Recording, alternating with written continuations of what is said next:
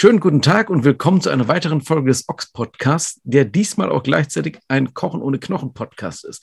Wir machen so eine Art äh, Split Release des Ganzen. Also zum einen gibt es das über die klassische Ox Podcast äh, Strecke zu hören und zum anderen wird es auch der erste Podcast in der Kochen ohne Knochen Podcast Reihe sein. Ähm, wer das eine bislang noch nicht kennt, kann man ins andere reinhören und umgekehrt. Und ja, ihr habt das schon der Ankündigung entnommen. Es geht diesmal um das Ochs Kochbuch Nummer 6 und Kochen ohne Knochen. Und wir sind hier mal ganz schamlos in Sachen Selbstpromotion unterwegs. Und wenn ich von wir rede, dann ähm, bin ich nicht in den Pluralis Majestatis gewechselt, sondern ich rede von Uschi und mir. Hallo Uschi. Hallo Joachim.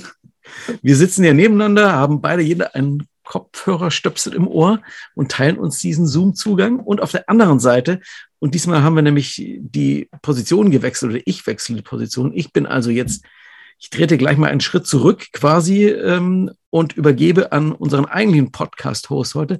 Das ist Alex von Streit. Alex ist ein alter Freund, der dem Ox schon seit boah, den 90ern verbunden ist. Und ich dachte mir, und er ist vor allem professioneller Journalist, und da dachte ich, warum nicht einfach mal jemanden uns befragen lassen? Und ähm, ja, deshalb bin ich jetzt mal von der Seite aus ruhig und, und übergebe an Alex. Hallo Alex. Hallo Joachim und hallo Uschi. Hallo. Ja, Alex. Äh, das ist natürlich äh, eine, eine, sehr gute Gelegenheit, äh, mal ähm, euch zu interviewen. Äh, ich glaube, dass der Podcast sich aber gar nicht besonders viel anders anhören wird als deine üblichen Podcasts, Joachim, weil die meiste Zeit redest du ja sowieso, ähm, ohne dass dich jemand was fragt. Also insofern bin ich sicher, dass wir äh, kurzweilige 45 Minuten haben werden. Und es gibt ja auch viel zu erzählen. es gibt auch äh, ein äh, großes, äh, wichtiges Thema. Also das ist, äh, die Größe ist, ich habe vorhin mal geguckt, ungefähr A5, ein bisschen, äh, ein bisschen größer, ein paar Millimeter. Und es ist äh, das schöne Kochbuch Kochen ohne Knochen Nummer 6, ähm, das ich auch schon in den Händen halten darf. Und ich beschreibe mal so ein bisschen, wie das äh, so, äh, wenn man das in der Buchhandlung zum Beispiel äh, in die Hand nimmt, wie sich das dann so anfühlt. Das ist ein, ähm, ein lackierter Umschlag, ein hochglänzender ähm, mit einer sehr, sehr schönen Illustration äh, eines äh, Illustrators, den man auch schon kennt, wenn man äh, in der im Ox-Imperium oder im Ox-Universum etwas unterwegs ist. dazu könnt ihr natürlich auch ein bisschen erzählen gleich noch. Und ja, und darauf steht eben äh, Kochen ohne Knochen, was ja ein sehr, sehr, sehr schöner Spruch ist und bestimmt geklaut, aber das, auch dazu könnt ihr dazu noch was sagen. Und unsere besten veganen Punkrezepte, was äh, natürlich vielversprechend ist. Äh, Uschi Herzer und Joachim Hiller stehen drauf und es steht Ventil und Ochs drauf. Das sind äh, schon mal zwei wichtige Informationen, die wir da mitnehmen. Äh, wenn man durchblättert, äh, sieht man viel Text, äh, wenig Fotos, was äh, sehr ungewöhnlich ist für ein Kochbuch, äh, zumindest heutzutage. Es sind trotzdem Farbfotos äh, drin und zwar gar nicht so schlecht fotografiert. Und wer das mal probiert hat, weiß das bestimmt. Ähm, Essen zu fotografieren, dass es so lecker aussieht, wie es eigentlich gerade auf dem Teller dasteht, ist eine sehr, sehr schwierige Angelegenheit. Und ähm, dafür ähm, muss ich schon erstmal den ersten Respektpunkt äh, euch zollen, äh, dass ihr das hinbekommen habt. Äh, vielleicht habt ihr auch da ein wenig Hilfe äh, bekommen. Äh, auch darüber können wir reden. Äh, ich sehe 190 ähm, Seiten insgesamt in diesem A5-Buch und eine für Ox-Leser und Abonnentinnen erschreckend große Schrift. Ähm, ich kann es sogar lesen ohne Brille. Also ich trage gar keine Brille, aber das Ox ist tatsächlich, hat mich in den letzten Jahren äh, mittlerweile an den Rande einer Lesebrille äh, schon ähm, gebracht. Und manchmal leihe ich mir eine aus, also aber nur wenn es äh, sehr schlechtes Licht ist, um das Ox dann doch zu lesen, weil es gibt einfach sehr viele interessante Sachen da drin zu lesen. Ähm, ja, aber wir sprechen ja über das Kochbuch. Und ähm, ich rede nur deswegen so viel, weil ich weiß, dass ich äh, in Kürze äh, sehr viel weniger reden werde, äh, weil ich ja jetzt euch äh, mal befrage, und äh, euch bitte mal ähm, zu erzählen, was denn jetzt eigentlich dieses Kochbuch ausmacht. Was ist das Kochen ohne Knochenbuch? Erzählt das mal äh, kurz in einem kurzen Pitch, den äh, jemand versteht, äh, der das Buch noch nicht kennt. Kurzer Pitch. Nachdem du so lange geredet hast, soll ich jetzt kurz reden. Alex, Absolut. ehrlich. also, das ist mein Interview. Das Ochs-Kochbuch hat tatsächlich eine 25-jährige Geschichte und geht darauf zurück, dass wir von der ersten Ausgabe des Ox-Fanzines, die 1989 erschienen ist, hatten wir eine Rezeptseite in diesem Punk-Fanzine. Und ähm, weil eben diese Rezeptseite da drin war und die über die Jahre ein paar mehr Leuten gefallen hat, haben wir irgendwann mal so eine Schnellhefter-Version der zusammengefassten Rezepte gemacht. Und dann ähm, kam, das war ja ungefähr 96, Jens Neumann an, der heute einer der Mitinhaber und Mitbetreiber des Ventilverlags aus Mainz ist, renommierter deutscher Popkultur und auch Kochbuch und äh, vegan Verlag ist. Der kam auf die Idee, äh, ja, wollte das nicht mal als Kochbuch machen und äh, Uschi kannte Jens damals auch schon sehr lange, seit den 80ern, der damals auch in der Fanzine-Szene war der aktiv. Da kam also die Frage, wollen wir nicht dieses Kochbuch machen? Und wir so, naja gut, machen wir es halt drucken wir mal 500, vielleicht werden wir sie los. Naja, und der Rest ist quasi dann tatsächlich Geschichte. Ähm, sind ein paar 10.000 mehr geworden seitdem. Und ähm, dann kam eigentlich so alle paar Jahre ein neues Buch. Ähm, zuletzt vor zwei, vor zehn Jahren, 2012 war das, Ochskochbuch Nummer 5. Das erste voll vegane, die anderen waren eben vegetarisch und vegan. Ja, und jetzt haben wir nach zehn Jahren, ich sag mal fast so Rumgewürge, weil irgendwie immer nicht genug Zeit war, es endlich geschafft, das neue Ochs-Kochbuch zu machen. Und du hattest vorhin gerade schon gesagt, ähm, Kochen ohne Knochen, schönes Ding, sicher geklaut. Im Zweifelsfall wird es uns eher geklaut. Mhm. Äh, nein, es ist tatsächlich von uns, von mir irgendwann mal eingefallen. Irgendwann war diese schöne Alliteration da, Kochen ohne Knochen. Ich hoffe, ihr habt die Marke geschützt. Haben wir. Damit ihr Copyright-Klagen äh, rausschicken könnt und Abmahnungen. Das passiert uns höchstens selber, selten, aber tatsächlich ähm, hatten wir schon mal, dass Leute sagten, das klang so gut, das nehme ich mir mal und dann muss man den Leuten halt freundlich reden, so, hm, das ist zwar nett, aber bitte, ähm, wir müssen halt darauf achten, dass niemand anderes das nutzt, weil es unsere Marke ist und das ist alles so, das ist so gesetzlich rechtlicher Scheiß, äh, um es mal so zu sagen. Ähm, und deshalb kümmern wir uns da schon durchaus drum, ja. Ihr habt ja gerade gesagt, äh, ihr habt äh, zehn Jahre gebraucht, um äh, diese Ausgabe zu anzugehen oder ähm, fertig zu machen. Wenn man das jetzt, wenn man euch mal so als Band bezeichnen würde, die ein Kochbuch macht oder ein Album, dann wäre das ja das sechste Album. Und an dem habt ihr jetzt zehn Jahre gearbeitet. Was ist denn das jetzt für so ein Ding?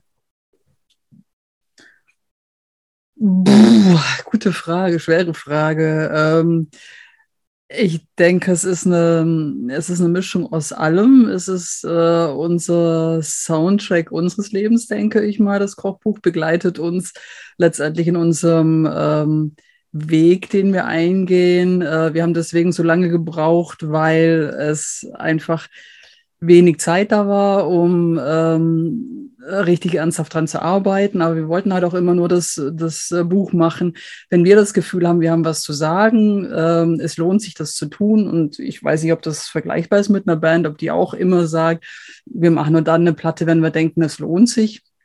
Ich kann es für uns so sagen, dass, dass es zehn Jahre Reifezeit waren und ich bin happy, dass dieses Ding jetzt endlich raus ist und äh, ich glaube, vom Beschreiben her kann man sagen, ähm, wir haben versucht, wie vielleicht auch eine Band das so zu machen, dass wir sagen, es ist altbekanntes und Neues in einem guten, äh, bunten Mix gemacht jeder sollte was drin finden, jeder und jede sollte sich wiedererkennen, denke ich, da drin. Und ähm, vom Konzept her ähnlich wie immer, äh, kochen mit Punkrock, mach dein eigenes Ding, mach auf das, was du Lust hast und äh, nimm ein paar Zutaten, die im Rezept beschrieben sind und der Rest ergibt sich ohne groß äh, an so eine Attitüde zu haben. Ich muss jetzt ein super tolles, super schönes Rezept machen.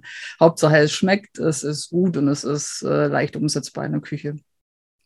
Hast du noch was äh, hinzuzufügen? Ja, ich finde diese, diese Albumanalogie, wahrscheinlich wird das tatsächlich so mit jedem Album für eine Band manchmal schwerer und dann denken sie, haben wir nicht schon alle Songs geschrieben und ja, wer braucht das denn noch? Und äh, natürlich Kochbücher, als wir das letzte Kochbuch gemacht haben, da war, da war es wirklich so, dass man ähm, der Febu Vegetarierbund, der heute Pro Veg heißt, die haben sich noch gefreut, wenn im Jahr, dieses Jahr sind tatsächlich, ich weiß nicht, 10 oder 20 vegane Kochbücher erschienen. Heute sind es wahrscheinlich Hunderte. Das heißt also, diese, diese, diese USP, diese Unique Selling Point, also diese, die Einzigartigkeit war natürlich einfach auch dahin, wo man sagt, so früher waren wir eben, ja, außer uns gab es halt irgendwie nicht so viel. Jetzt macht halt jeder und jeder ein veganes Buch. Ähm, wie, wie will man da überhaupt noch reinpassen? Ähm, und letztlich haben wir gesagt, weißt du was, wir machen einfach, wir versuchen gar nicht irgendwas zu sein, was wir nicht sind. Du hast vorhin die Fotos angesprochen. Ähm, ja, wir haben relativ wenig Fotos, ähm, aber das ist so, ich finde, mit Fotos sind was Schönes, aber man kann auch viel damit blenden. Und ähm, wir sind auch gar nicht so nach Fotos Kocher, weil ähm, für uns oftmals sieht es dann sowieso anders aus, weil du merkst, es ist halt, ist halt gestylt, das ist inszeniert dafür, aber oftmals sieht es halt dann gar nicht so aus oder gar nicht so toll. Und das sind alles so Sachen, die uns im Zweifelsfall sagen, das ist so eine, also so ein ambitioniertes ähm, Erreichen, weißt du, so ein Instagram-Kochen in gewisser Weise fast schon. Das muss alles perfekt und toll sein. Wir sind alle total inszeniert. Und machst du kein Foto dazu, machst halt einfach und schaust, wie, wie das, das wird. Und dann wird es beim nächsten Mal vielleicht noch besser als beim ersten Mal oder auch nicht. Ähm, einfach so losmachen. Dieses, was Uschi gerade mit DIY besprochen hat. Und ich denke, das war halt, ist unser Anspruch. Also von daher, wie so eine Band auch, die sagt, ja komm, weißt du was, damals, als wir angefangen haben, haben wir doch einfach drauf losgespielt und ja, dann machst du halt einfach. Ah, wir haben auch eine Katze, wie man gerade hört. Ah, ja. Das ist der Sound eures Lebens. Äh, ihr, habt, ihr, habt, ja auch gerade gesagt, ähm, das Kochbuch oder die Kochbuchreihe ist so ein bisschen der Soundtrack eures Lebens. Äh, das ist ja auch eine sehr schöne Analogie. Und äh, wenn wir jetzt gerade vom sechsten Album sprachen, dann war ja das erste Album eigentlich so das ähm, äh, aus dem Proberaum ähm, noch heraus und äh, mit äh, dem ersten kleinen, äh, vielleicht Selbstverlag oder äh, mit dem kleinen Label ähm, noch ganz am Anfang. Äh, was hat sich denn äh, verändert? Was, was, was ist die Entwicklung zwischen dem Buch 1 und dem Buch 6 ähm, für euch? 25 also, Jahre sind ja doch auch eine lange Zeit, in der auch einiges passiert ist. Das definitiv. Also ich glaube, dass ähm, Markant ist natürlich, äh, deswegen auch Soundtrack unseres Lebens, dass wir von vegetarisch auf vegan umgeswitcht sind. Wir waren ja sehr, sehr lange nur vegetarisch und leben seit gut zehn Jahren jetzt äh, selber vegan. Und das spiegelt sich natürlich jetzt in dem Buch wieder. Und ansonsten natürlich auch viel ähm, von den Zutaten haben wir gemerkt. Äh, kochen wir jetzt teilweise anders wie noch von vor 25 Jahren. Ähm, das hat sich denn definitiv geändert. Vielleicht auch ein bisschen noch der Anspruch äh, an die Rezepte, dass, dass die Zutaten nochmal anders sind. Wir haben, glaube ich, vor 25 Jahren nicht mit Rucola gekocht oder mit Mandelmus oder mit Flohsamenschalen und Cashewnüssen und all sowas. Na, also du merkst auch da schon, wie wir uns beeinflussen lassen von dem, was, was alles neu entdeckt wird auf dem veganen Markt. Und wir versuchen das dann so auf unsere Weise umzusetzen. Magst du noch was zu sagen? Oder? Ja, in der Tat. Also man merkt im Vergleich immer erst, was sich geändert hat. Damals war das, glaube ich, unterm Strich noch ein etwas ja, einfacheres Kochen, ohne dass wir jetzt irgendwie total shishi, ultra ambitioniert wären. Aber man, man entwickelt sich halt weiter. Ähm, wir entwickeln uns weiter. Man probiert andere Sachen aus, denkt sich so, oh nee, damals echt. Meine, so ein Auflauf, wo man erstmal so äh, 300 Gramm irgendwie ähm, Billig-Gouda irgendwie drüber reibt und das dann überbackt und dann, mh, hm, lecker. Na, da hat man sich halt irgendwann auch mal wegentwickelt davon und ein paar neue Sachen ausprobiert. Und ähm, ohne dass das jetzt halt wirklich nur noch so, ich weiß auch nicht, so, so ultra ambitionierter Shishi-Scheiß wäre. Das ist es sicher nicht. Aber man kann einfach mal was ausprobieren. Es muss halt nur irgendwie nachvollziehbar und für Leute irgendwie auch verständlich sein und nicht so, dass man denkt, so, braucht sie irgendeine Art von Küchendiplom, damit ich das irgendwie überhaupt hinkriege.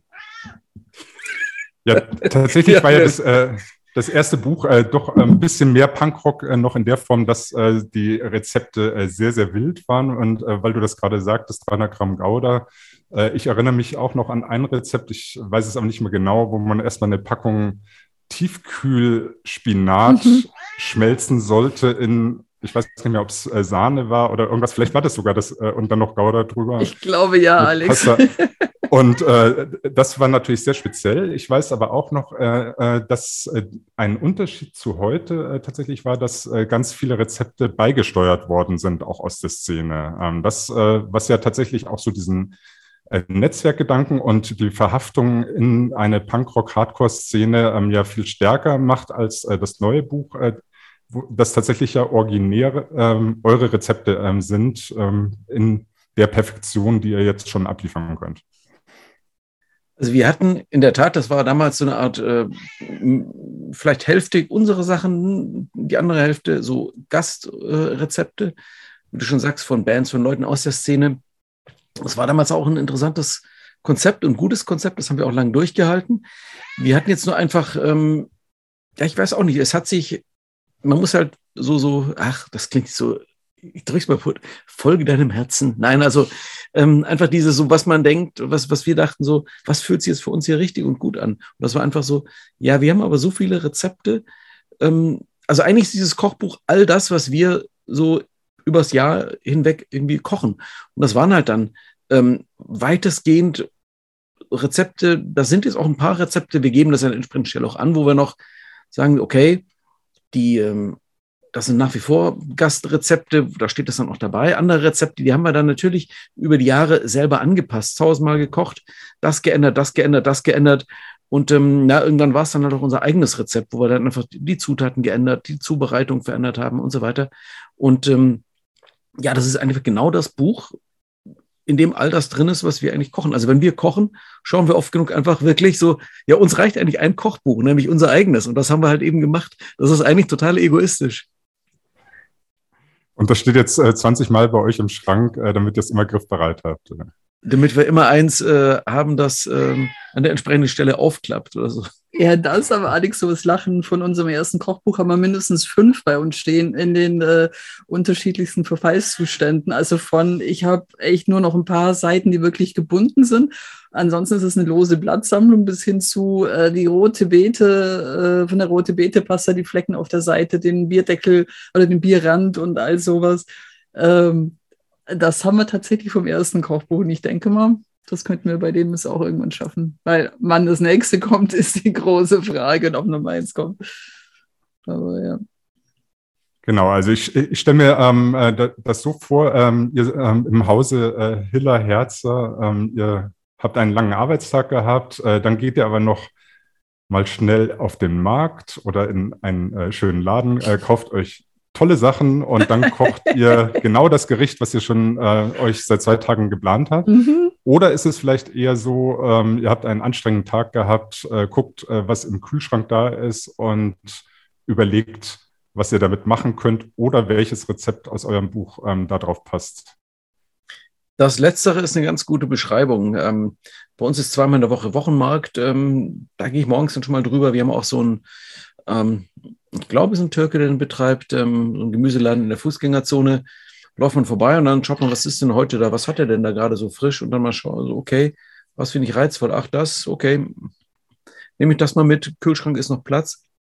Und dann liegt dann eben was im Kühlschrank und dann, was haben wir denn damit gemacht? Also entweder denken wir uns, was machen wir jetzt damit? Oder wir hatten irgendwas, wo wir sagen, ja, komm, machst du doch das.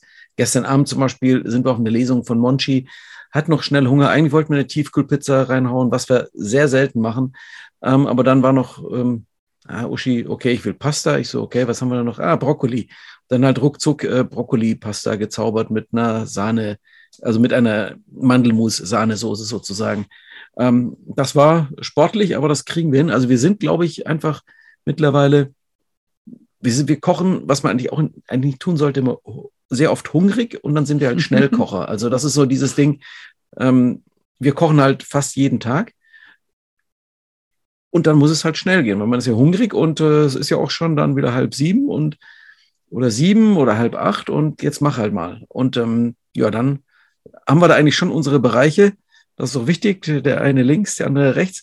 Und äh, ähm, versuchen uns dann ins Gehege zu kommen. Und rack, zack, zack, zack, Salat. Salat ist wichtig, gibt eigentlich immer einen Salat und dann halt das andere und dann ja rein in die Töpfe und äh, happa happa.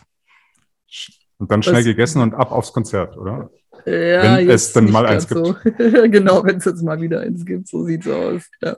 Ich würde aber gerne noch kurz was ergänzen, Alex. Das fiel mir nämlich gerade noch ein, weil du vorhin wegen den Fotos gefragt hast.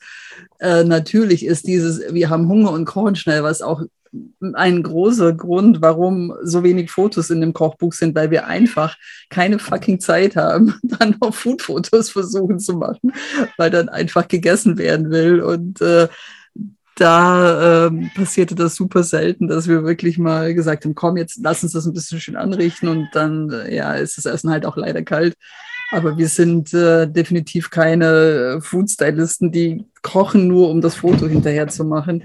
So wird das ja normalerweise gehandhabt, wenn du ein Kochbuch machst, dass du wirklich so Stunden, Tage lang äh, irgendeinem Fotostudio bist und äh, inszenierst dann deine Fotos, deine 50, die in deinem Kochbuch sind. Und ähm, ja, das hätte halt bei uns nie und nimmer funktioniert, weil, ja, wie gesagt, spät koche, schnell esse, wie auch immer.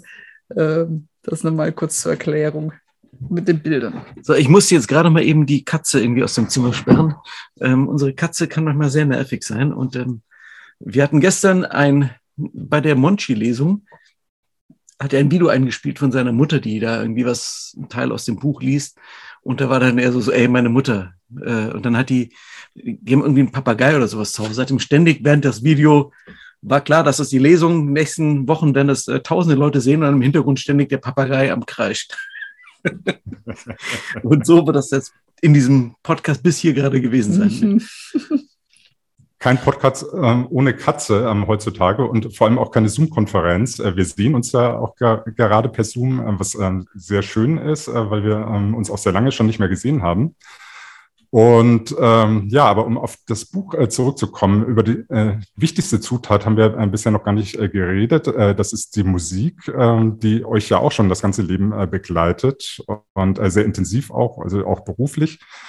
Und äh, auch die Kochbücher sind durchzogen äh, mit Musik äh, von Anfang an, äh, soweit ich mich erinnere. Zu jedem Rezept äh, gibt es einen äh, Musiktipp, ein Album oder ähm, ein Lied oder sogar ähm, mehrere Alben. Und ähm, muss ich mir das äh, so vorstellen, dass ihr ähm, ein Rezept kocht und äh, erlebt und äh, dann niederschreibt, was ihr dabei gehört habt? Oder ähm, habt ihr ähm, so ein bisschen so ein Assoziationsspiel, ähm, wenn ihr zum Beispiel ein äh, Züricher Geschnetzeltes äh, macht, äh, dann muss das äh, natürlich äh, Yellow ähm, sein, wie ich es in diesem Buch entdecken konnte. Ja, das sind immer so Spielchen natürlich. Also zum einen ähm, sind es tatsächlich, zum einen sind es oftmals Platten, die zu dem Zeitpunkt, als das Rezept entstanden ist, für uns irgendwie wichtig waren, die wir zu dem Zeitpunkt gehört haben. Und dann ähm, logischerweise passt das halt einfach dann gut dazu. Dann ist einfach eine Platte, die uns zu der Zeit auf jeden Fall begleitet hat, als dieses Rezept entstanden ist. Und ähm, zum anderen natürlich, ja, dann sind das auch immer auch so Spielchen, wo man sagt, so, was passt denn jetzt zu zu, zu reiches Geschnetzeltes, wie ich das genannt habe, das Rezept. Ähm, und was passt denn? Ja, Yellow, Yellow passt das, weil es natürlich dann auch noch dazu passt zu Zürich, weil der Dieter Meier von Yellow, den wir auch im Ox schon mal interviewt haben, auch da wieder eine Verbindung. Ähm, ja, der ist ja tatsächlich auch ähm, Musiker, Künstler, aber halt auch ein ja, steinreicher Mann. Und von daher passte das dann alles irgendwie zusammen, sodass Yellow jetzt da gelandet sind. Und ein äh, früher Punk war ja auch noch, wie ich aus dem ähm, Ox lernen konnte. Ne? Oder ein, ein, ein, alter Punk, aber in frühen Zeiten tatsächlich. Ja, äh, dann, dann muss ich aber dann äh, doch nochmal nachfragen, Uschi. Ähm, wenn ich äh, Seite 62 aufschlage, dann lese ich da ähm, aber Kannst ja. du das ähm, bitte mal aufklären für die ähm, Hörerinnen und Hörer des Ox-Podcasts? Ich kann da ja gar nichts. Ich bin da völlig äh, schmerzfrei. Aber ist eine Band, die ich liebe. Äh, ich habe die bis auf das bis auf das letzte, das neue Album. Ja, das gut, ist das kompletter geht gar Schrott. Nicht. Nein, das ist also ich. Es bezieht sich wirklich auf den den ganzen alten Kram. Ähm, da kann ich tatsächlich auch mitsingen, obwohl ich nicht singen kann, aber mitsingen in der Küche stehen oder auch schon mal ein paar Tanzmoves machen. Das ist für mich die äh, tatsächlich nahezu perfekte Kochmusik, weil es einfach gute Laune Musik ist, einen guten Vibe hat, ähm, nicht, nicht anspruchsvoll von den Texten, eingängig, äh, ja, mag ich, stehe ich zu. Und äh, Lemmy von Motorhead war übrigens auch ABBA-Fan. Na, siehst du. Glück gehabt. Dann ist, dann ist alles gut. Auf jeden Fall. Zur, zur Absolution äh, schlage ich äh, mal Seite ähm, 23 auf, Uschi. Ähm, da empfiehlst du, ähm, was mich erschreckt äh, tatsächlich, äh, für den Cashew-Frischkäse. Ich soll alle Platten ähm, bis 1987 nacheinander auflegen, und zwar der Band EA80. Und äh, nicht die Band erschreckt mich, aber dass ich äh, drei Platten sind das, glaube ich, meiner Meinung nach, drei LPs mm. äh, hintereinander ähm, auflegen soll, um etwas zu kochen. Äh, kannst du das mal erklären? ähm, steht, steht ihr tatsächlich für Gerichte auch so lange äh, in der Küche oder ist das eine Ausnahme? Äh, das ist natürlich eine Ausnahme, weil diese Cashew-Frischkäse ähm, relativ aufwendig in der Zubereitung ist. Das heißt, du musst, um den überhaupt ansetzen zu können, das ist ein fermentierter Käse, äh, musst du erst einen sogenannten, eine Starterkultur haben. Das ist eine Art Brottrunk, den kannst du selber ansetzen und das ist halt ein äh, Low-Budget-Ding. Ähm, dann setzt du diesen Käse an, also die, die Cashewnüsse vorher auch nochmal einweichen, was eine Zeit lang dauert. Also da kommen wir eigentlich mit E80 von vor 87 fast nicht mehr hin, es sei denn, du bist, die hörst die in, in Dauerschleife. Ähm, dann musst du diesen Käse oder diese Masse zwei Tage lang fermentieren lassen und dann kannst du ihn erst äh, mit Kräutern oder was auch immer verfeinern oder so. Es ist aber nicht die reine. Zubereitungszeit, die so lange ist, sondern die, die, das ist viel Ruhe und Wartezeit äh, dabei. ja, genau, genau, es ist viel Wartezeit. Die man natürlich dabei, auch mit stimmt. anderen Dingen äh, zubringen kann. Ja. Unter anderem natürlich mit dem Hören von E80-Platten. Also lohnt sich immer. Das ist eine Herzband von mir, definitiv. Ja. Das Rezept äh, ist ja in einem Kapitel äh, namens äh, DIY, ähm, was, was ich sehr schön finde und auch eigentlich mein Lieblingskapitel in dem Kochbuch ist, weil es eine Anleit oder viele Anleitungen gibt, Sachen zu machen, die man sonst im ähm, Supermarkt oder im Biomarkt ähm, einkauft für teures Geld. Ist auch, glaube ich, meistens gerechtfertigt, weil es ja oft aufwendig ist, das zu produzieren. Oder vielleicht auch nicht, weil ihr ähm, empfehlt ja, dass man die Sachen dann einfach selber macht. Also ich zitiere da mal äh, Linsenpaste zum Beispiel, Tomaten-Bohnenaufstrich. Das sind alles so Sachen, die man sich ja äh, normalerweise äh, kauft. Ihr macht es selber. Äh, ihr habt sogar einen äh, bayerischen, ihr nennt ihn Angebatzter. Ähm, das heißt ähm, auf bayerisch also äh, Oberster eigentlich oder in München zumindest, wobei ich ja gar kein echter Bayer bin. Aber ich muss es sagen, weil ich bin ja in München. Und äh, ihr habt braune Soße äh, zum Beispiel sehe ich dann da auch noch, auch so ein Klassiker der, ähm, äh, der Convenience-Küche, die man ähm, ja in, in, Pulverform normalerweise gekauft hat, äh, mit einer schlimmen Zutatenliste äh, unter Umständen. Hier sind auch viele Zutaten drin, aber ihr gebt eben diese Hilfe zur Selbsthilfe oder zum DIY. Ähm, hier noch ein Rezept, der Ingwer-Shot à la Ochs, den habe ich auch schon mal gemacht. Der war mal im Ochs oder in Kochen ohne Knochen drin äh, in eurem Magazin den ich großartig finde und der mich über ähm, zwei Winter tatsächlich äh, gebracht hat, äh, mit unterschiedlichen Schärfegraden, äh, je nachdem, wie viel ähm, Ingwer mir jetzt reingeraten ist. Aber ein, ein ganz großes Ding, äh, dass man tatsächlich in kleinen homöopathischen äh, Dosen äh, auch im Biomarkt äh, kaufen kann für horrendes Geld. Also da kosten solche Dinger, glaube ich, drei Euro oder vier Euro so ein kleines Fläschchen und das äh, kaufen sich dann irgendwelche Leute und kippen sich jeden Tag rein. Das ist so ein bisschen dieser neue Mini-Joghurt äh, der, ähm, der 2020er ähm, geworden. Und ähm, wenn Geld keine Rolle spielt, ähm, kauft man sich das alles. Äh, wenn man ähm, ein bisschen DIY-Gedanken ähm, hegt, äh, dann macht man es äh, vielleicht selber. Man spart vielleicht sogar dabei Geld. Könnt ihr ähm, vielleicht was dazu sagen?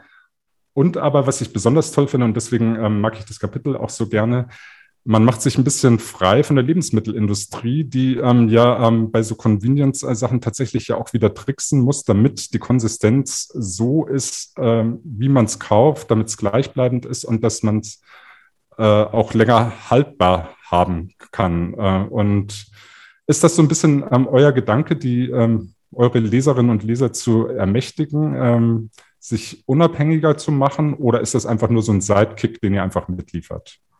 Also uns ähm, ist jetzt speziell in den letzten boah, zwei, drei Jahren geht uns zunehmend auf den Geist, dass vegan eigentlich nur noch darauf zurückgeführt äh, wird, auf das, was du, du kennst das, du gehst in irgendeinen Rewe oder Edeka oder sonst was rein und ähm, hast dann äh, diese, diese, äh, diese Kühlabteilung irgendwie, äh, je nachdem, wie groß es ist, zwei Meter, vier Meter breit, zwei Meter fünfzig hoch und vollgepackt mit lauter tollen veganen Convenience-Produkten. Da ist man so im ersten Augenblick, wo man von vegetarisch zu vegan umswitcht oder von ähm, omnivor, sprich fleischessend äh, und Milchprodukte zu sich nimmt, freut man sich erstmal, ach guck mal, da gibt es ja alles sogar in vegan, oh toll, und was es jetzt noch alles gibt. Und irgendwann schaust du da rein, denkst dir so, alles nur in diesen blöden Plastikverpackungen. Plastik, Plastik, Plastik, Plastik, Plastik. Und äh, ähm, ja, das mag ja mal praktisch sein, sich mal zwei so fertige Burger Patties zu holen, um die dann irgendwie äh, auf zwei Brötchen da drauf zu hauen. Aber ähm, na, du hast einfach diese Unmengen an Plastik dabei stehen. Und wenn man jetzt mal vegan so ein bisschen ganzheitlicher denkt, äh, dann soll das natürlich, ähm, wenn das schon, wie gesagt wird, der Fleischkonsum muss reduziert werden. Das heißt, ähm, ähm damit das äh, letztlich der CO2-Fußabdruck geringer ist, etc. pp. Da bist du dann natürlich an dem Punkt, wo du denkst, ja, aber der ganze Plastikscheiß, in dem das verpackt ist, so äh, denkt da irgendjemand drüber nach, wo man einfach sagt, so mal ein bisschen weniger. Ähm, wir haben jetzt seit, wir leben hier in Solingen, das ist jetzt nicht gerade der Nabel der Welt, wo es anderswo schon seit zehn Jahren unverpackt Läden gibt, haben wir jetzt erst seit einem Jahr oder so einen. Und du merkst halt einfach so, okay, das kann ich eigentlich auch unverpackt kaufen und dann unverpackt kaufen. Zum einen hast du da schon nicht, ähm, auch bei, bei Sachen, die man jetzt so ich sag mal so Trockenware, Erbsen, äh, Kichererbsen, was auch immer, so Zeug. Aber auch, ähm, wo du denkst, so, was kann ich denn selber machen? Und dann merkst du, was man einfach wirklich selber machen kann. Und dann ist wieder der nächste Punkt, ähm, das ist uns auch so ein Anliegen, so vegan. Ja, vegan ist so teuer und dann muss man diese ganzen Spezialprodukte kaufen. Ist halt auch so, so, ja, nee, Bullshit. Das ist halt so teuer oder so billig, wie du es haben willst. Ähm, so teuer oder billig, wie dein Leben auch sonst ist. Und ähm, das führt dann logischerweise weg von solchen Convenience-Sachen und hin zu selber gemachten Sachen. Ähm, jeder soll sich mal überlegen und äh, toll, dass es Bioläden gibt und ähm, toll, dass in den Bio-Sachen auch weniger Sachen jetzt mal drin sind, die du gerade angesprochen hast, irgendwie Zusatzstoffe und so weiter. Da ist ja weitaus weniger erlebt, aber geh mal in so einen Bioladen oder so einen Biomarkt rein. Was ist immer sehr prominent aufgebaut?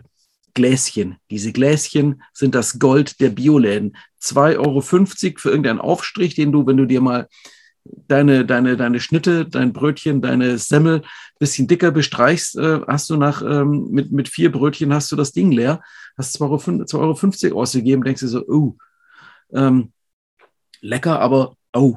Und äh, na, da kann man was dagegen tun, irgendwie, nämlich du machst das Zeug selber und hast dann für 2,50 Euro so viel, dass du irgendwie dir so viel draufpacken willst, dass es schon nicht mehr gesund ist.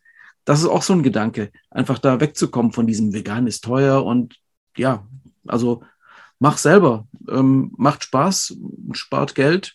Man muss die Zeit haben, man kann sich die Zeit auch einfach nehmen. Also ich finde, das ist an dem Buch aber auch, ähm, also zumindest mein Anspruch, dass es so ein, der Punk-Gedanke einfach auch weiter gesponnen wird, nämlich äh, nicht, was du auch gesagt hast, Alex, ja, siehst du der Industrie ausliefern und kaufen, kaufen und Müll produzieren und nicht weiß ich was, sondern tatsächlich so, so ein bisschen umsichtiger äh, mit Lebensmitteln umzugehen, mit seiner Umwelt umzugehen und dann natürlich einfach ohne Ende Geld zu sparen. Also ja, der Cashew-Frischkäse, mit dem kannst du kein Geld sparen. Der ist leider auch selbst gemacht schon relativ teuer, wenn du zumindest äh, die, die Cashewkerne äh, in Bioqualität kaufst, was ich sehr wichtig finde. Aber alle anderen Sachen, da zahlst du einen Bruchteil davon, weil du hast das Marketing nicht, du hast die Verpackung nicht, äh, du hast das prominente Platzieren im Supermarkt nicht, dass man bezahlen muss als Company und all sowas. Und das sind, das sind halt so Gedanken, die sind mir total zuwider, wo ich denke, Mensch, da, wenn man es wirklich in der Hand hat und dagegen steuern kann, ähm, möchten wir auch einfach so ein paar Ideen geben, Anreize geben. Wir sind auch nicht perfekt, wir kaufen auch mal Zeug fertig abgepackt, aber versuchen das halt ähm, aus, auf ein Minimum zu reduzieren, sagen wir mal so. Und ich hoffe, uns äh, gelingt diese Motivation mit dem Kochbuch, ähm, dass auch andere Bock haben, auszuprobieren und zu gucken.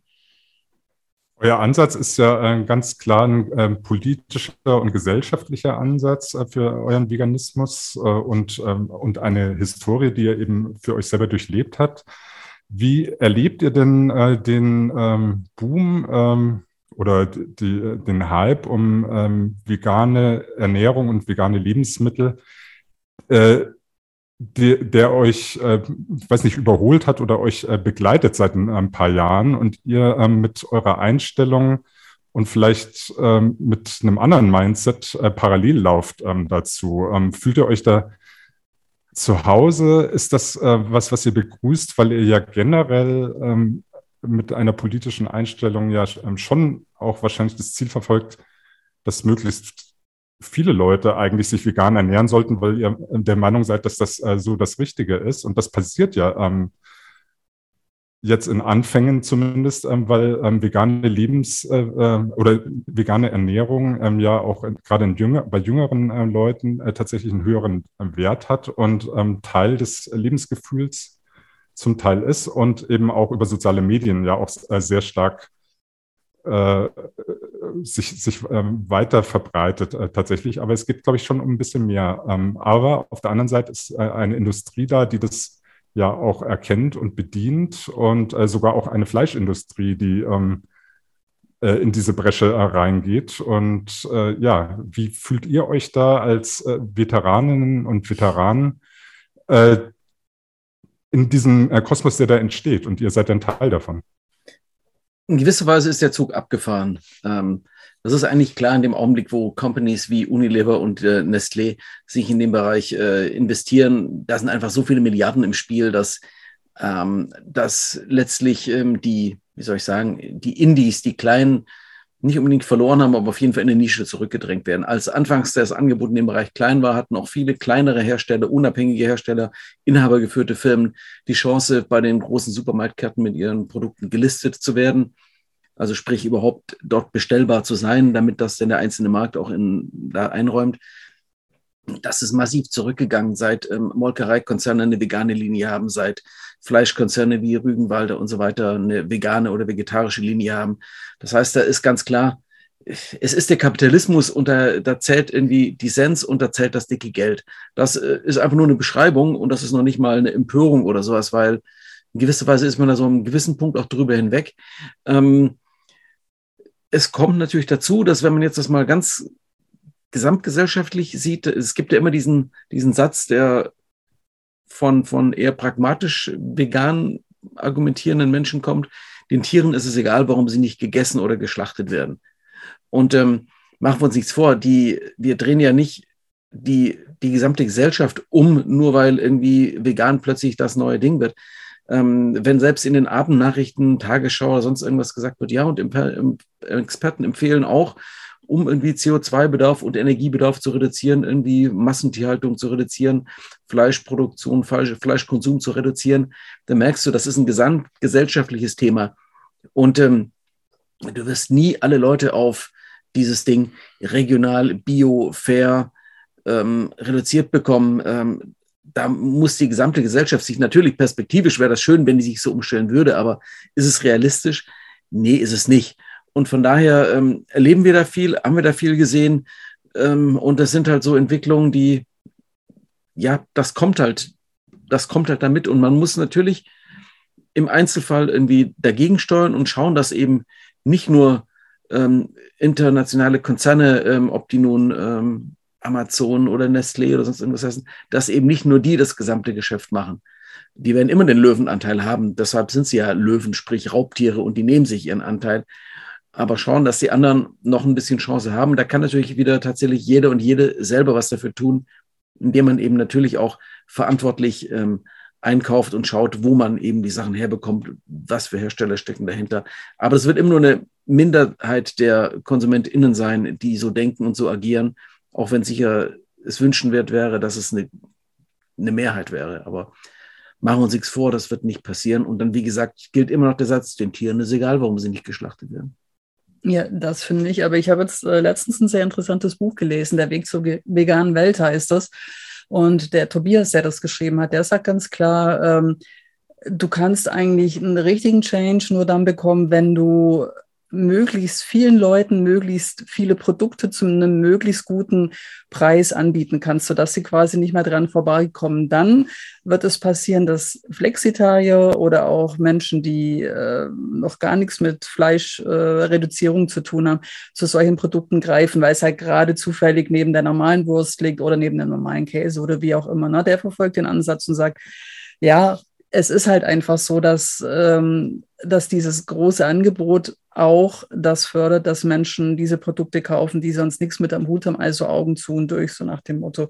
Ich finde es auch schwierig, aber mittlerweile glaube ich tatsächlich, ähm, dass du dadurch einfach ähm, schon es schaffen kannst, ein bisschen Leid zu vermindern, wobei ich nicht glaube, dass wir, dass wir eine richtig vegane Welt haben werden. Aber es wird sich sicherlich was tun in den nächsten fünf Jahren, denke ich. Also alleine schon, was wir auch noch sagte mit dieser ganzen äh, Klimadiskussion, sagt ja eigentlich jeder heute, ohne Fleischreduzierung ähm, kommen wir da nicht weiter.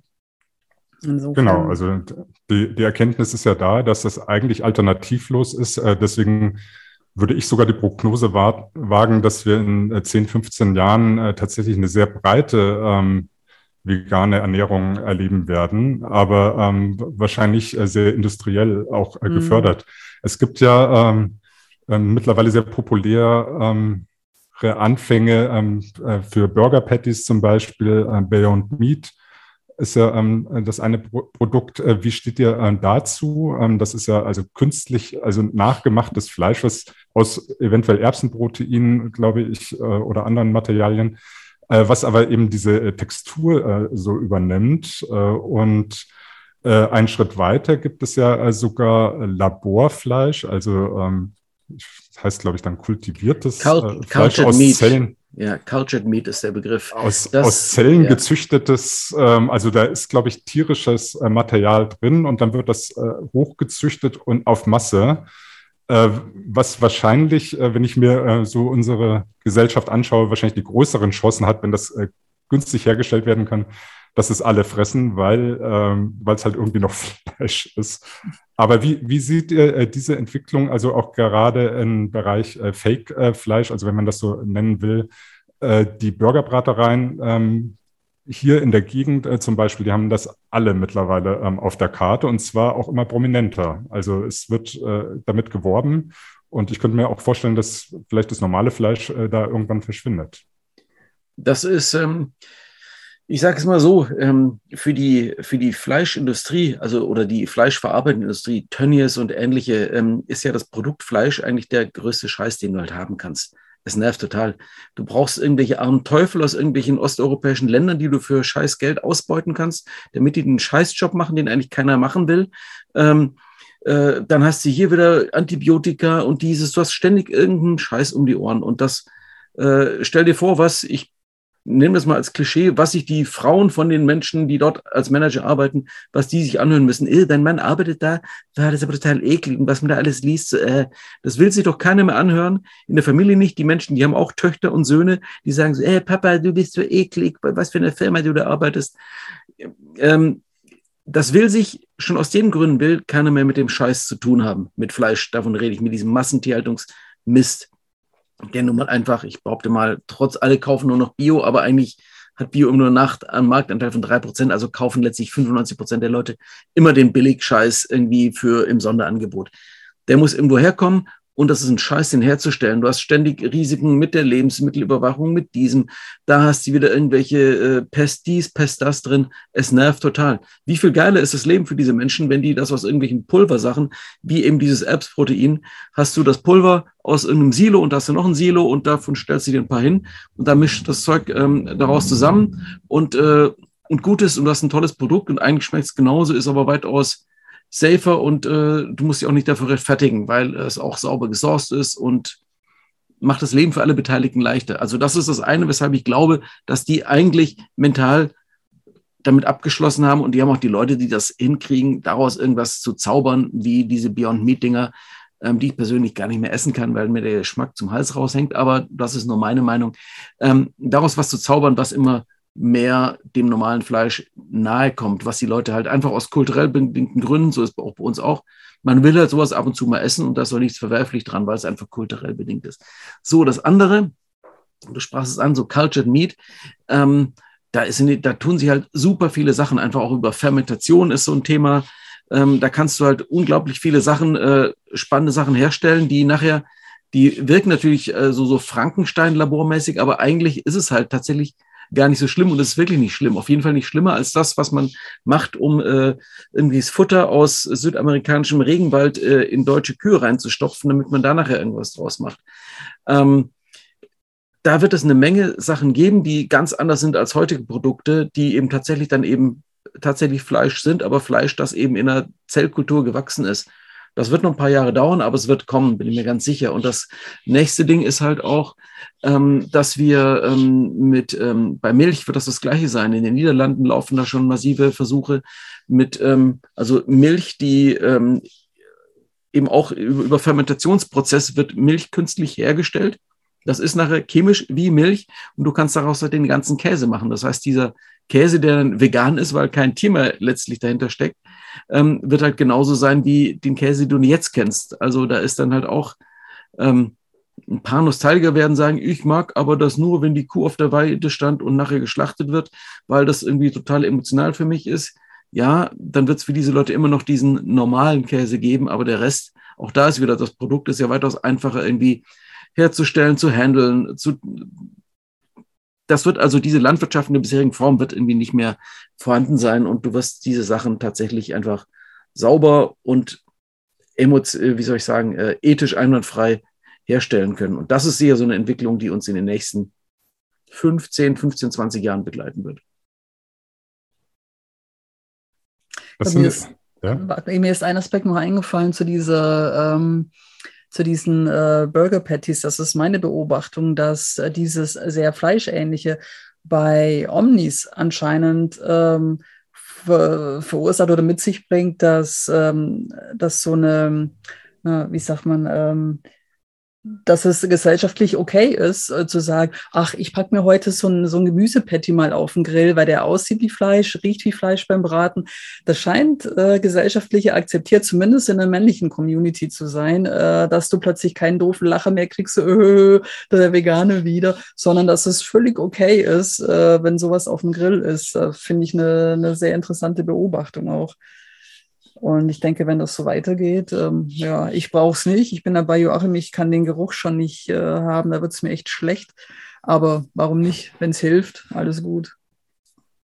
Das sind ja äh, Entwicklungen, die ihr ähm, äh, auch sehr, sehr, ähm, sehr äh, kontinuierlich mit einem Magazin begleitet habt, Kochen ohne Knochen, äh, mit dem gleichen Namen äh, wie euer Kochbuch in dem ja immer sehr, sehr interessante äh, Interviews äh, zu lesen waren mit äh, Protagonisten aus der Industrie, ähm, also aus der ähm, veganen Industrie äh, meistens, aber auch äh, mit anderen Aktivisten und Menschen, die, ähm, die am Ende ähm, ein ganz anderes Bild gezeichnet haben von einer äh, veganen Gesellschaft und von einer veganen Industrie, also ähm, wo, wo es noch Schwierigkeiten gibt, wo man ähm, äh, wo man weiterdenken muss, äh, wo, ähm, wo vielleicht noch äh, Hürden sind, einfach die, die gesellschaftlich zu überwinden sind.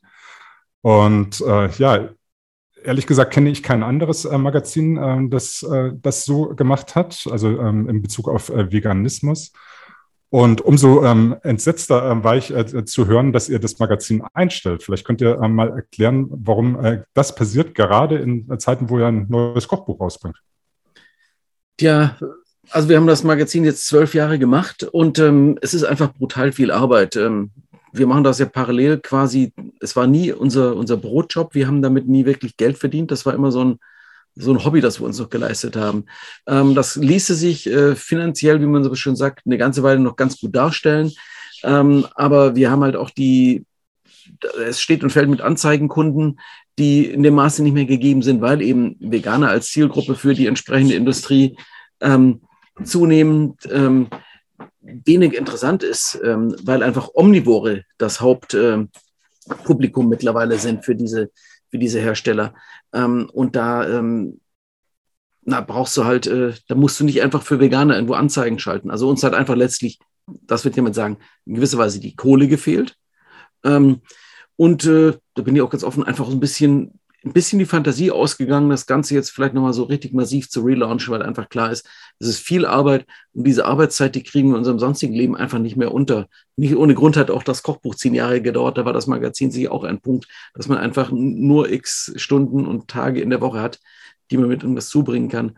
Und dann haben wir einfach gesagt, so, hey, weißt du was, wir haben es jetzt zwölf Jahre gemacht, lass es uns jetzt einfach dran geben. Ähm, das ist, äh, werden vielleicht andere Leute aufgreifen. Aber ich sehe natürlich schon, es wird eine Lücke hinterlassen. Dessen sind wir uns bewusst, weil ähm, die Mitbewerbermagazine durchaus eher konservativer aufgestellt sind.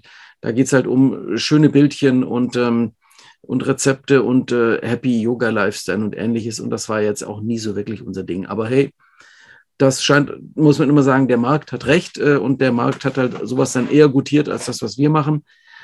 Ähm, ja, also es, wir, wir, die, die Trauerphase haben wir hinter uns. Wir sind einfach froh, dass wir jetzt irgendwie ein bisschen mehr Zeit für andere Dinge haben werden. Und von daher ähm, verabschieden wir uns jetzt eben gerade noch mit der letzten Ausgabe der Nummer 47 und dann schauen wir, was uns danach an Quatsch einfällt. Ja, immerhin habt ihr ähm, ja als Ausgleich äh, dieses äh, sechste Kochbuch ähm, auf den Markt äh, gebracht. Und ähm, uns bleiben vielleicht noch so fünf bis zehn Minuten maximal ähm, in diesem Podcast. Deswegen ähm, würde ich euch doch gerne mal fragen, ähm, was eure äh, überraschendsten Erkenntnisse äh, bezüglich ähm, tierischer Inhaltsstoffe in ähm, Lebensmitteln ähm, waren, die ihr so in den äh, 25 Jahren ähm, gelernt habt. Also die, ähm, man, man geht ja erstmal davon aus, dass ein äh, Stück Gemüse zum Beispiel äh, vegan ist und ein Stück Fleisch ist äh, nicht vegan. Und dazwischen gibt es aber natürlich verarbeitete Lebensmittel, die man ähm, vielleicht auch, auch, klar in, äh, in einen Fleischbereich äh, zuordnen kann. Und dann gibt es aber auch welche, die man erstmal als neutral oder vielleicht sogar auch als vegan erlebt. Und ähm, könnt ihr da eure so ein, zwei Highlights äh, mal nennen, äh, die ihr erlebt habt, ähm, wo ihr plötzlich gemerkt habt, hoppla, ich esse ja gar nicht vegan, sondern äh, das ist äh, mit Tier. Sagen wir so, ähm, es ist eher so ein Ding, ich würde das gerne essen, aber ich äh, esse es jetzt nicht, ich würde es gerne kaufen, ich kaufe es jetzt aber nicht, weil man natürlich als vegan lebender Mensch irgendwann diese, diese Maniebeine entwickelt hat, ähm, mit äh, ja, sämtliche, du nimmst irgendwas in die Hand und schaust erstmal auf diese Inhaltsstoffe, was sonst sehr viele Leute überhaupt nicht tun. Wir machen das halt bei jedem Produkt. Du guckst drauf, was ist da denn drin? Dann stellst du fest, ach, diese Kekse sehen doch ganz gut aus, ach, sind, so, sind sogar Bio, okay. Hä? Milchpulver, warum ist jetzt hier Milchpulver drin? Also du merkst, wie die Industrie halt bestimmte Produkte äh, offensichtlich irgendwo entsorgen und dumpen muss, damit das jetzt halt dann irgendwie weg ist, da drin ist, wo du denkst, so, das hat, das ergibt jetzt überhaupt keinen Sinn, warum das drin ist. Und das ist halt eher so diese Produkte, die wir dann nicht, die isst man dann eigentlich nicht wirklich zufällig äh, und stellt es hinterher fest, sondern man, man sieht es im Laden und würde es im Zweifelsfall gerne mal mitnehmen, um es vielleicht auszuprobieren, weil man neugierig ist oder weil man jetzt gerade Bock drauf hat und stellt sich dann wieder so, ja, was soll das jetzt hier drin? Was ist denn das für ein Scheiß? Also da fällt mir ein, das fand ich das widerlichste, was mir bisher begegnet ist. Ich weiß auch gar nicht, ob es das noch gibt. Das ist eine, eine, eine Wurst gewesen, die als Veggie-Wurst angepriesen worden ist. Und dann war da aber nur äh, irgendwie so ein Untersatz Fleisch reduziert oder sowas. Also es war, es hat impliziert, das ist zumindest vegetarisch, finde ich unbedingt vegan von den Zutaten. Und dann guckst du aber genau drauf. Und dann waren, keine Ahnung, 30 Prozent Wurst in diesem Teil noch drin. Das fand ich das fand ich schon ziemlich mies. Also auch von, von, der, von dem Täuschungseffekt her, wenn man da ja. nicht drauf geguckt hätte. Stimmt. Und was mich bis heute noch nervt, sind wirklich auch diese, diese, ja, von Rügenwalder, die zwar immer versuchen, immer stärker vegan zu sein, aber diese, wo irgendwelche Eisachen mhm. drin sind. Also, dann, also so Veggie-Wurst und dann ist halt doch wieder nur das Knast-Ei, Ei-Klar, Eiweiß, was auch immer für ein Scheiß drin, wo denkst du so, ey, zieht doch einfach durch, sei konsequent. Das ist so, ja, nee, äh, dann ist es halt trotzdem noch scheiße, auch wenn du Veggie draufschreibst. Und äh, wie sieht es aus, wenn ihr zum Beispiel zum Bäcker geht oder ähm, eine Flasche Wein kauft? Äh, seid ihr da schon immer gewiss gewesen, dass das ein veganes Lebensmittel ist oder gab es da für euch auch Erkenntnisse, äh, die euch überrascht haben? Ähm, ja, es gibt natürlich bestimmte Produkte, die dann nochmal immer explizit vegan zertifiziert sind manche Kellereien, ähm, die, die zertifizieren eben in Wein eben speziell vegan, andere, die machen, da haben wir noch nie irgendwas reingepackt. Ja, also Wein wird zum Beispiel eben geklärt, sprich diese Trubstoffe, ähm, das, was in dem Wein noch rumschwimmt, wenn er aus dem äh, im Fass ist, das holst du halt raus und da kannst du halt, um das zu klären, gibt es eben Fischblase, Gelatine, also Produkte ursprünglich vom Tier, kippst du da rein, holst sie wieder raus, dann ist das Produkt nicht mehr drin, aber es war halt dran. Das ist halt wie, wie wenn du, ähm, will dir, willst du jetzt bei, wenn du irgendwo auf einer Party bist, das Buffet, jemand, der gerade noch das Fleisch gebraten hat, ähm, und mit der Zange, mit der das Fleisch vom Grill nimmt, irgendwie packt dir dein veganes Patty, die gleiche Zange. Nee, willst du auch nicht vom haben. Grill. Vom gleichen, vom gleichen Grill. So, das ist halt einfach so ein Ding. Ähm, mach's halt nicht. Und das ist halt so, dann so Punkte, wo ich dann immer sage, ähm, also nein, und so ist es auch mit dem Wein. Ähm, da gibt es dann speziell vegan zertifizierten Wein, aber das ist so ein, ja, ist schön, kann man machen, aber ähm, ist jetzt für uns nicht irgendwie zwingend der Punkt, dass wir im Restaurant dann irgendwie sagen, so, ist der Wein denn vegan? Weil du merkst es, okay, du willst ja nicht die vegane Nervensäge sein und die Welt geht nicht unter von einem Viertel Liter Rotwein aus Italien, wahrscheinlich sowieso nicht geklärt, ähm, mit Fischblase oder Gelatine. Ja, trinkst es oder trinkst es nicht. Das ist dann so, okay, geht die Welt jetzt hier von unter? Nee. Beim Bäcker schauen wir halt drauf, klar, da siehst also bei unserem Bäcker, Bio-Bäcker, da ist zumindest steht dran, ja, da kippen sie Butter rein, weil es ja die gute Butter ist. Ist ja immer noch ein bisschen debil, der Bäcker. Ähm, äh, und beim anderen ist halt nicht drin und dann schaust halt, was du mitnimmst. Also, äh, und wenn ich jetzt irgendwo bin und dann esse ich ein Brötchen, war es da drin, war es nicht. Manche Dinge kann man halt nicht kontrollieren, da muss man sie ein bisschen locker machen. Also ich denke eh 100% vegan äh, geht nicht. Also sehe ich nicht.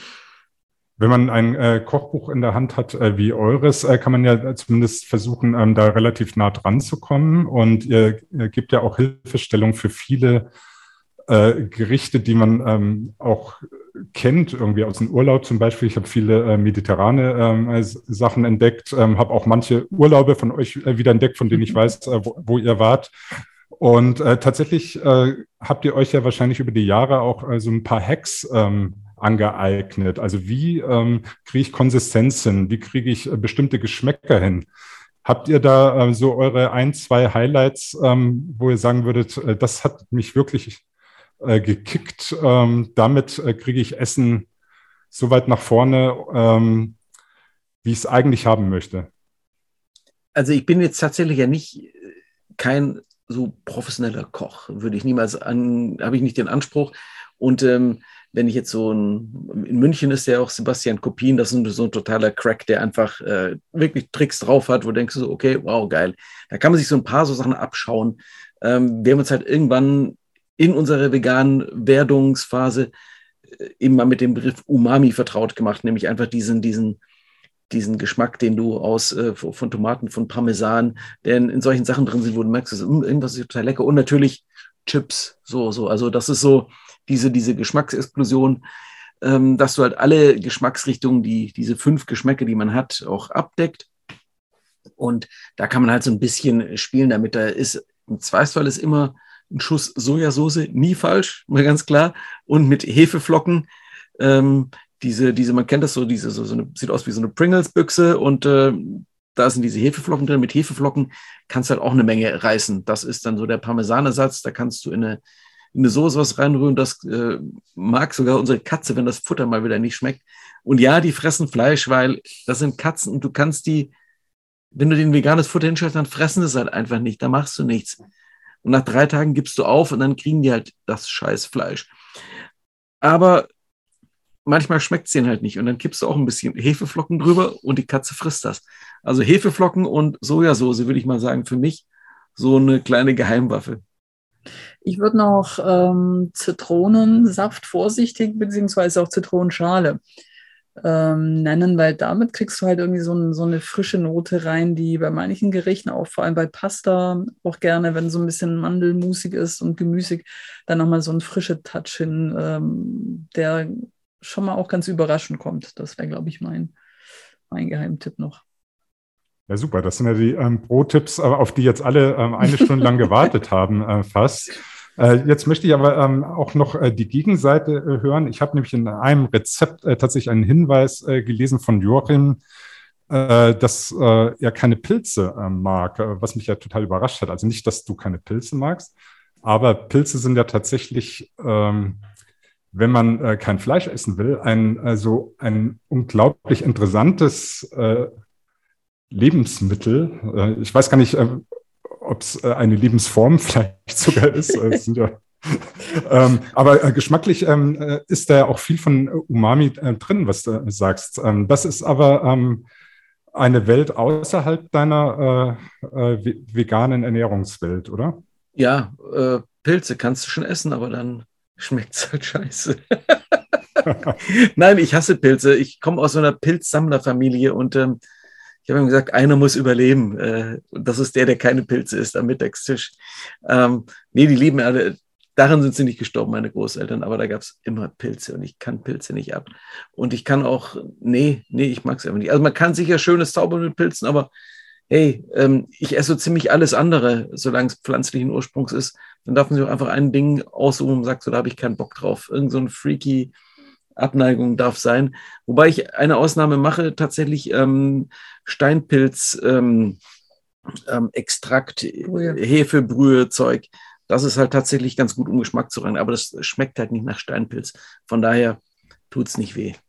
Und du hast Außenpilze schon gegessen, die äh, ja. so ein bisschen äh, hähnchenartig geschmeckt haben als, als Gyros. Ja. Na, da, das sind wir bei, bei, dir, Alex, dass du sagst, hier, da kann man tolle Sachen zaubern. Also je nachdem, was du hast, äh, kannst du schon mit Pilzen geiles Zeug machen. Oder auch äh, Shiitake-Pilze gehen ja auch in die Umami-Richtung, wo du auch nochmal so eine Würzgeschichte reinbekommst, wenn du die getrocknet einsetzt und sowas oder den Pilzgeschmack jetzt auch nicht hast. Aber also ja, ich, es ist leider ich sehe, du bist dann nicht ganz so. Ähm, okay, nein, also du sehr, leidest äh, unter. Ja, ähm, sehr.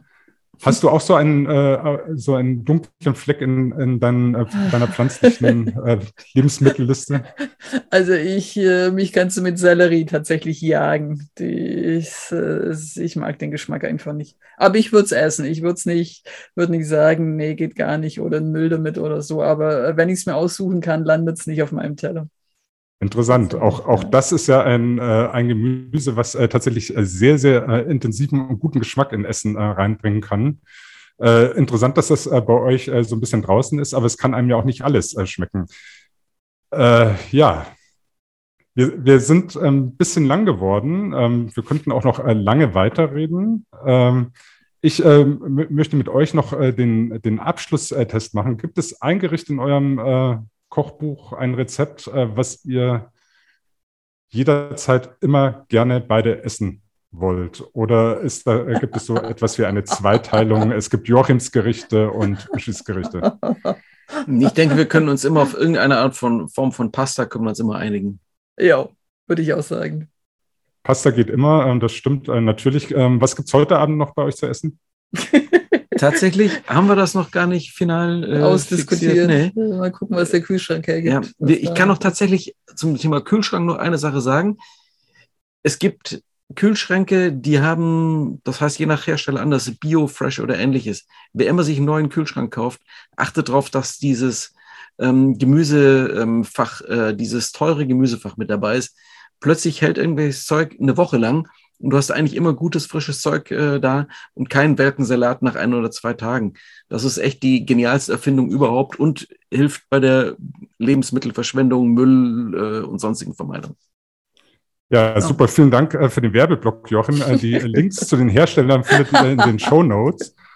Und äh, ja, soweit von meiner Seite. Ähm, als Journalist äh, muss ich sagen, wenn die Werbung kommt, äh, muss ich mich ausschalten. Deswegen würde ich jetzt hier äh, beenden. Äh, Joachim, Uschi, vielen Dank, dass ihr euch eine Stunde Zeit genommen habt für diesen Podcast. Und das nächste Mal gibt es bestimmt wieder ein bisschen mehr Musikthemen, denke ich, Joachim, oder?